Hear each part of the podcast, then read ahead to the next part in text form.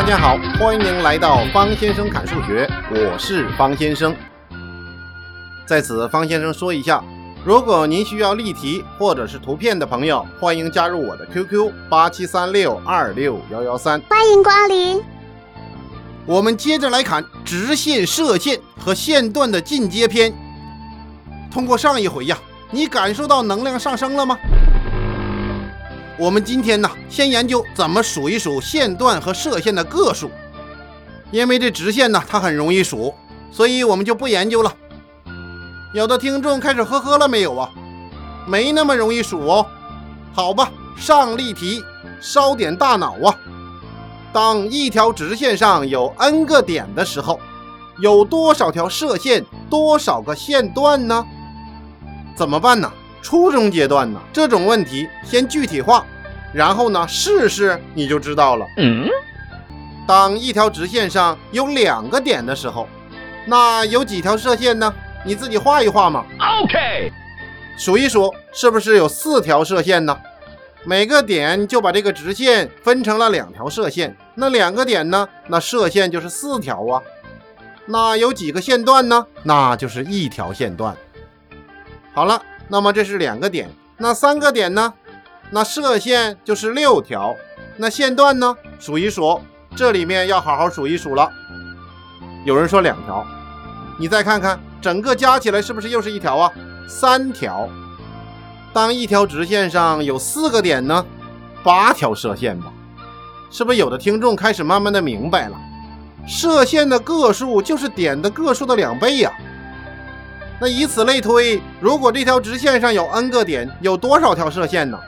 二 n 条吧。简单了，第一个问题搞定。那么我们再来说线段。刚刚我们说过了，一条直线上有两个点的时候，就有一条线段；有三个点的时候，就有三条线段。那有四个点的时候呢？你数一数。六条吧，那你依次再来数一数。五个点的时候呢，十条吧。我们总结出什么样的规律了？你会发现呢，点和线段的条数之间它是有一个关系的。什么关系啊？有的听众说了，我把这些数字啊写出来之后，我发现了一个问题，它的差是一个等差数列。你看看，三减去一等于二，六减去三等于三，十减去六等于四，有没有点感觉呀？从两个点的时候有一条线段，三个点的时候呢，那就是一加二条吧。那四个点呢，一加二加三条吧。以此类推，n 个点呢，那是不是就是一一直加，加到多少啊？关键是加到多少？加到 n 减一吧。很多同学不知道怎么算呢？等差数列求和公式吧，首项加尾项乘以项数除以二，最后答案就是二分之 n 乘上 n 减一。总结规律推理研究啊，方先生之所以把进阶放在找规律之后啊，就是这个原因。先期的知识咱们储备够了，我们就可以研究一点点高级的东西了，学点高级货呀。你就慢慢的变得伟岸起来了吧，高大呀。Enemy double kill 有的听众说了，我没感觉出来呀。方先生说没事儿，伟大的人从来不觉得自己伟大，这正是伟大之处啊。路一步一步走，步子迈大了，咔。其实啊，这个地方还可以用排列组合，那这种方式呢就更快。那怎么用呢？方先生在此啊说一个概念。组合，什么叫组合呀？组合就是指从给定的个数元素当中啊，取出指定个数的元素，然后呢，算算有多少种取法。是这个呀，不太好理解。那我就举个例子，说三个馒头里我取一个，把三个馒头摆那儿，那么我取一个，我有几种取法呢？那有三种吧。这三个馒头我取哪一个都是一种取法，所以有三种。那好了，我摆那四个馒头，四个馒头取两个，有几种取法呢？估计听众朋友要思考一下了。这个呀，我们就用 C 四二表示，就是这种方式，那就是组合的概念。从给你的一堆元素里面取出几个来，那也就是我从四个里取出两个，四个馒头嘛，我取出两个 C 四二。大写的一个 C，右下角是个四，右上角是个二。那说这道题呢，我们如果用组合的思路来想一想，实际上你要构成一个线段，你每次只需选两个点就可以了吧？因为两点之间那部分就是线段呢。那也就是说，你有多少种点的取法，最后不就是有多少条线段吗？嗯。比如说，我从五个点里面取出两个，那是什么呀？就是 C 五二。那么从 n 个点里边取出两个呢？C n 二。说我总不能就这么写完就完事儿了，怎么算呢？比如说这个 C 五二，它就等于分子啊，那就是五乘以四。分母呢，那就是二乘以一，大家看出来没有？其实就是前面那个五和前面那个二吧。把前面那个五写在分子上，那么后边乘以一个比它小一的一个数。分母上呢，把前面那个二写在分母上，再乘以一个比它小一的一个数。有几个呢？那就是两个。那右上角那个二就表示个数。所以我们说 C 五二，那最后计算的方式那就是分式形式，分母二乘以一，分子呢五乘以四，所以一计算呢就等于十。Yes。那我们说 C n 二呢，那分母还是一样的吧？二乘以一，那分子呢 n 乘以 n 减一。那有人说了，那 C n 三呢？那分母它就是三乘以二乘以一，那分子呢？n 乘上 n 减一，再乘上 n 减二，找到点感觉没有啊？这个呀，你找到感觉就可以了。更复杂的计算类型啊，我们后面会专题的砍，什么 cn 一百啦，cnn 啦，这种方式啊，我们就叫做组合方法。其实这种思想啊。我们的老祖宗他早就有了，比如说我们中国的天干地支这种方式。天干是什么呀？甲乙丙丁戊己庚辛壬癸呀。地支呢？子丑寅卯辰巳午未申酉戌亥。用这种天干地支啊，组合成以六十为周期，那么来记载我们的年呐、月呀，就叫干支纪年。比如说今年二零一七年，那就是丁酉年呢。这个呀，一圈一圈来的。六十年就一圈吧。嗯，这干支纪年呐，一个周期第一年呢一定是甲子年。那这个呢，其实也就是一种组合呀。当然呐，天干呢还有一个用处，那就是在有机化学的命名当中啊。嗯，那一到十个碳原子的化合物，它就用天干来命名的。那么如果它是烷的话，有一个碳原子的甲烷呢，那乙烷呢，那就是两个碳原子了呗。丙烷呢，三个碳原子。哦，那这地支呢，它也有用处啊，用来记录时辰呢，咱们推算属相啊，也就是十二生肖啊，最后十二年就是一圈吧，我们把它叫做什么呀？本命年，俗称啊，就是你那属相年。嗯，中国有句话呀，本命年犯太岁，太岁当头坐，无喜必有祸。这本命年呢，都视为不吉利的年呐。所以又叫坎年，各地都有本命年挂红辟邪的传统，就给你换上什么红内衣啊、红内裤啊，扎上红腰带呀，什么红头绳啊、红项圈啊、红脚圈啊。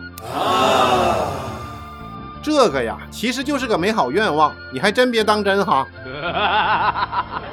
这个组合呀，还有一个好兄弟，他叫排列。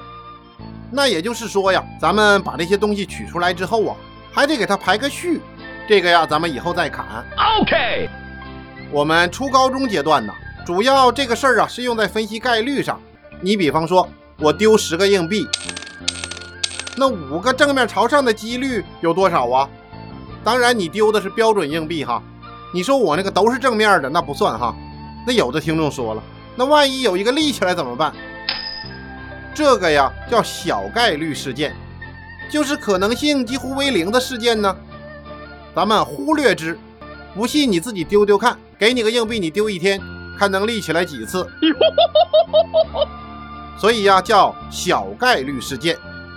那么在概率当中呢，是可以忽略不计的。排列组合问题呀，我们在此只是初步了解一下，因为解决此问题会比较方便。后面我们会专题的来砍。OK，好的，再来一个，请听题，准备纸笔，画图开始。画一条直线，这条直线上面呢有很多个点，那么你就标一个 A、B、C、D、E、F 几个点。接下来呢，把这个线段呢分成了很多小的线段，这些小的线段呢，它的长度分别是小 a、小 b、小 c、小 d、小 e。求 A、B、C、D、E、F 微端点的所有线段长度的和。这道题我就念完了。这个题呀，主要是有的人呐，听完题他不知道从哪里下口啊，仿佛你要吃香菜牛肉丸子。有人就给你牵来了一头牛啊，嘴里还塞了一捆香菜，怎么吃啊？断其喉，食之乃去呀。那你还得知道其喉咙在哪里呢？就有一种不得其门而入之感呢。有时候呢，似乎又有一点点感觉，那就像一个趴在玻璃上的苍蝇，前途虽然光明，但是找不到出路啊。别着急，慢慢来。苍蝇不叮无缝的蛋。我们也要向苍蝇学习呀，咱们找缝隙，那也就是找切入点吧。为了表述方便呢，我们就用小写字母把这些线段表示出来。那么点 A 和点 B 组成的这个线段，那它就是线段 AB，它就等于 A。题中条件呢，那线段 AC 呢，就是小写的 A 加 B。那 AD 呢，就是小写的 a 加 b 加 c。